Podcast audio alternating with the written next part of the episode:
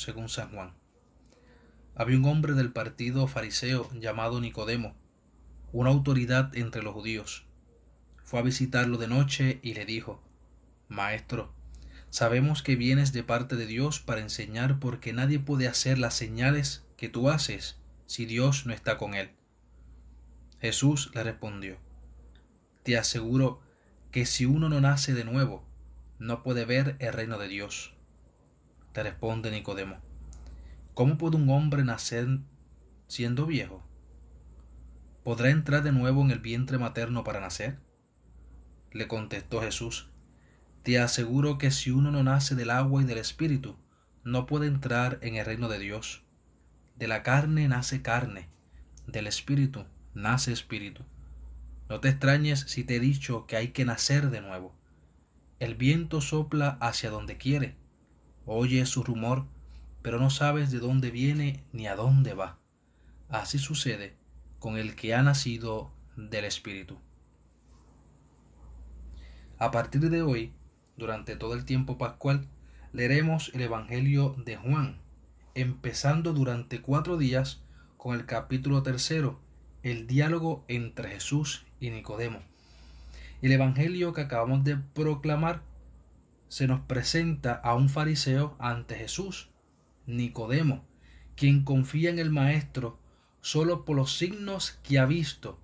No tiene fe alguna, tan solo opiniones. Nicodemo es fariseo, doctor de la ley, está bastante bien dispuesto, va a visitar a Jesús, aunque lo hace de noche, y sabe sacar unas conclusiones buenas. Reconoce a Jesús como Maestro venido de Dios, porque lo acompañan los signos milagrosos de Dios.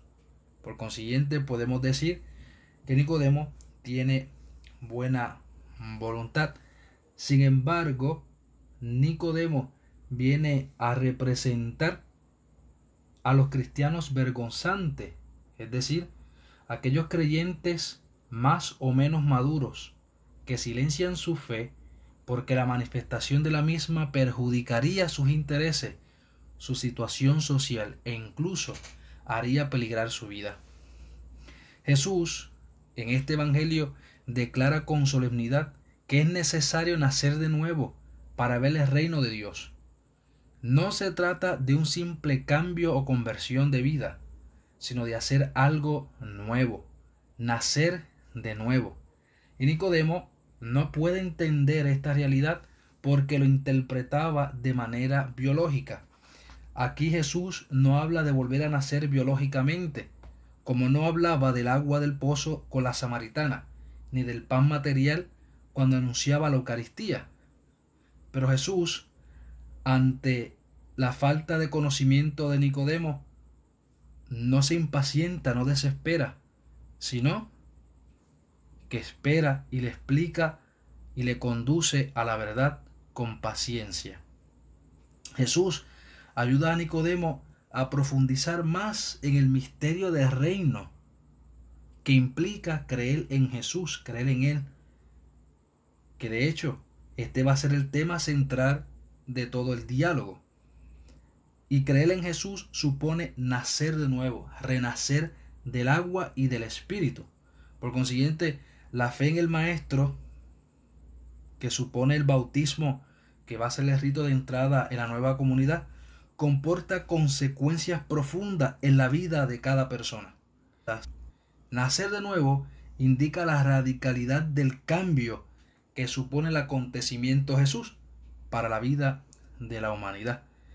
El Evangelio, con las afirmaciones que nos presenta sobre el renacer, nos interpela a nosotros, al igual que a Nicodemo la Pascua que estamos celebrando, ¿acaso produce en nosotros efectos profundos de volver a nacer, de cambiar nuestra vida? El día de nuestro bautismo recibimos el signo del agua y la acción del Espíritu, la nueva existencia del resucitado. Fuimos sepultados con Jesucristo para renacer en Jesucristo, para ser nueva criatura. Celebrar la Pascua es revivir aquella gracia bautismal la noche de la Pascua y la vigilia que celebramos hace unos días, renovamos nuestras promesas bautismales. estas fueron palabras rutinarias o las dijimos en serio. Tú y yo hemos entendido la fe en Cristo como una vida nueva que se nos ha dado y que resulta más revolucionaria de lo que creíamos, porque sacude nuestras convicciones y tendencias. Realmente creemos que Jesucristo nos ha hecho nuevas criaturas a través del bautismo. ¿Cómo vivo yo la dimensión, mi dimensión bautismal? Nacer de nuevo es recibir la vida de Dios. No es cambiar el vestido o lavarse la cara. Afecta todo nuestro ser, ya que creemos en Cristo y vivimos su vida desde el bautismo que hemos recibido y ante esta realidad tenemos que estar en continua actitud de renacimiento, sobre todo ahora en la Pascua, para que esa vida de Dios que hay en nosotros, animada ciertamente por su Espíritu, vaya creciendo y no se apague por el cansancio o por las tentaciones de la vida, y mucho menos por las circunstancias que la vida nos presenta, como la que estamos viviendo ahora a través de esta cuarentena a causa del virus que, ha afectado a toda la humanidad. Jesús te dice a ti, me dice a mí, que hay que volver a nacer, que hay que creer en Él para poder tener vida nueva. El Espíritu es la agente de este nuevo nacimiento o el génesis de la fe mediante su acción vivificadora. El Espíritu Santo interioriza el testimonio acogido mediante las palabras y signos produce en nosotros una vida nueva. ¿Y qué nos hace? Nos dota de ojos nuevos y hace ver la gloria de Jesús como unigénito del Padre y del reino de Dios. Dios quiere que tú y yo seamos criatura nueva.